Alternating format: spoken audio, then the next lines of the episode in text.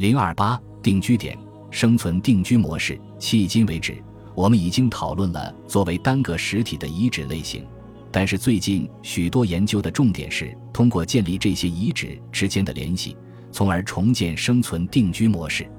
即使我们对中石器时代有着相当高的年代鉴别力，考古学家目前也很难自信地断言哪两处遗址是同属一个时期、被同一个群体的人员使用过。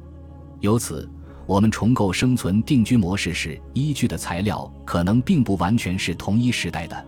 这种复原出来的生存定居模式，代表的是中石器时代的理想化模式。而不是针对任何特定地区或阶段的详尽重构。最简单的中石器时代生存定居模式是涉及低地和高地之间的移动。据许多对狩猎采集者的历史记载，人们在冬季的几个月里聚集在低地地区，在那里开展了许多集体活动，然后在夏季以较小的群体分散到高地地区。这种分裂和融合的模式很可能可以上溯至中石器时代。通常，人们可以察觉高地和低地地区的石器组合的差异，这表明已经进行了不同的活动，而且与过去的迁徙模式有关。例如，在英国，高地地区的中石器时代遗址往往频繁出现细石器，这意味着狩猎工具的制作或修理。那些在低地地区的人们通常使用诸如边刮器之类的工具，相比之下，这类工具出现的频率也更高。它们应该是用于营地活动，例如制备皮毛。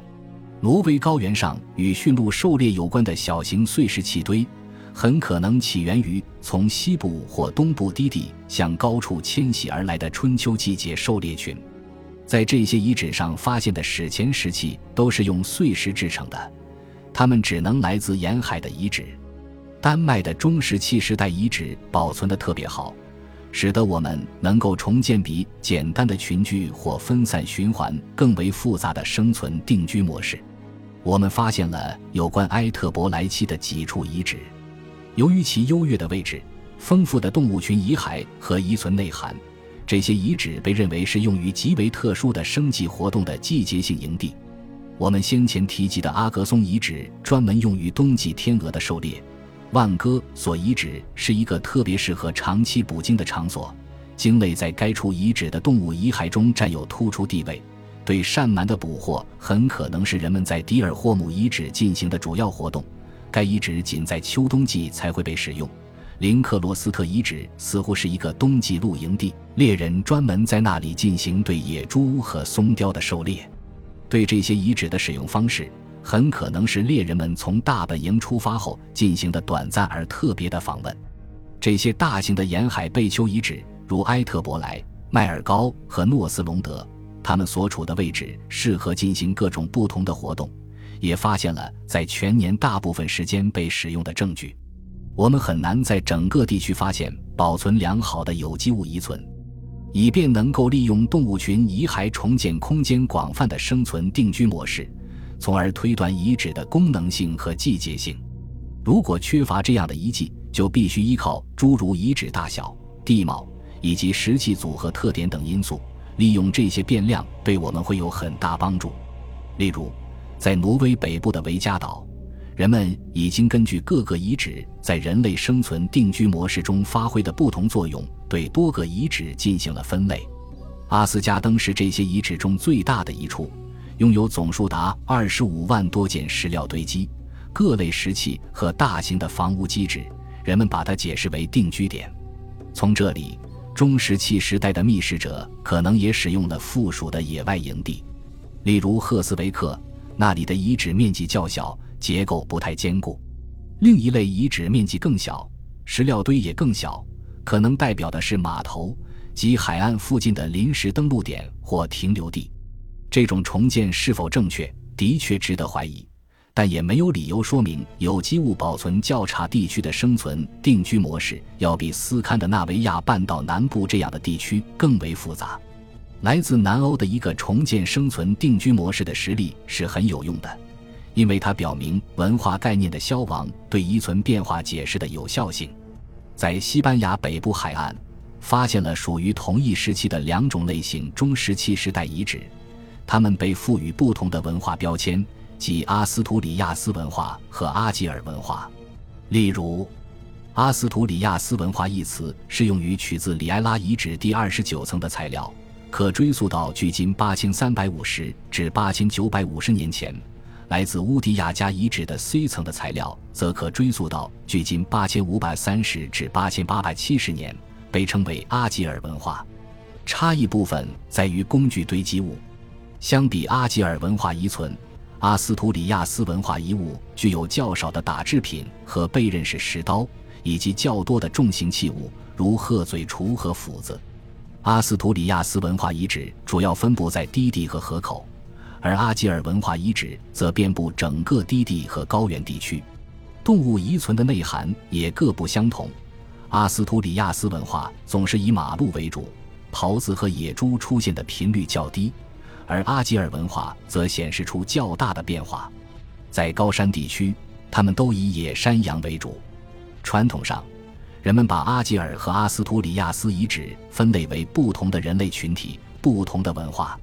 然而，它们更有可能是同一生存定居模式的两个组成部分。阿斯图里亚斯遗址可能是用来处理来自大本营的大量废料，而阿吉尔遗址则是进行各种狩猎、采集和捕鱼活动的地点。但这一生存定居模式的其他要素，例如大本营，尚未被发现。密室决策：当重建这些生存定居模式时，我们必须非常小心。不要因为强调他们进入常规的季节性轮换，就忽略了中石器时代觅食者还拥有极其灵活的生存策略。虽然他们大部分的生存策略可能已经转向常规化了，春天等待迁徙的鱼类，夏季迁移至内陆地区，但他们觅食行为的效率不得不建立在准备应对新机遇或应付资源意外短缺的基础上。为此，他们要依靠对周围环境的了解。并不断更新其信息库，以了解各种资源的可用性和位置。因此，与其从季节轮换的角度来考虑中石器时代的生存策略，倒不如从一个更合适的角度把它看成个人和群体对于在什么时候开采什么资源的一系列选择。我们可以将这些决策视为互补选择或者猎物选择。在做出这样的决策时，觅食者会收集和处理许多有关他们当前需求以及可能来自不同片区或猎物类型的回报等信息。他们会一直试图在利用不同资源的成本、收益和风险之间取得平衡。成本是指狩猎或采集资源所花费的精力和时间；收益是就肉类和原材料的回报而言；风险是指付出很大努力却没有得到回报的可能性。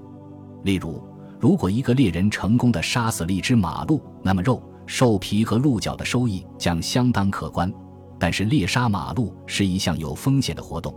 人们可能找不到马鹿的踪迹，或者在射击时没有击中，亦或在受伤和垂死的动物逃跑后没有找到它的尸体。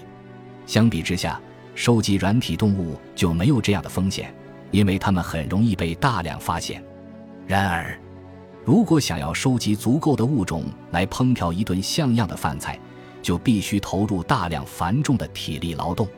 阿罗德五号遗址从这种决策、成本效益、风险的角度，可以理解中石器时代的许多生存行为和技术。举个例子，我们可以通过对阿罗德五号遗址的一个简短思考，来完成对中石器时代的生存和聚居地的研究。这是斯堪的纳维亚地区中部早期的一处靠近大西洋的定居点。这一遗址的动物遗存证明了动物利用的广泛性，以马鹿、麋鹿、狍子和猪为代表。该遗址似乎是一个狩猎营地，在那里，猎人根据与上述动物的遭遇概率去搜寻这些动物。遗址中每一种动物的数量表明，人们在狩猎方面付出了很大的努力。并且获得了大量的肉类和原材料。人们似乎更喜欢搜寻大型的和较难发现的物种，例如马鹿。捕获概率较高但体型较小的狍子可能就被放弃了。鉴于这种对陆地狩猎的关注，让人颇感意外的是，该遗址位于一座小岛上的沼泽区，距最近的坚固的陆地也有四百米。然而，这个位置非常适合设置捕鱼工具。以捕捉在该遗址发现的鲈鱼、欧边和丁雕。在日常生活中，这些捕鱼器在提供食物方面可能比受捕大型陆地猎物要稳定得多，因为与之相关的风险很小。因此，觅食者可以承受去冒险追捕马鹿，但是很有可能空手而归的风险，因为捕鱼工具确保了食物的供应。本集播放完毕，感谢您的收听，喜欢请订阅加关注，主页有更多精彩内容。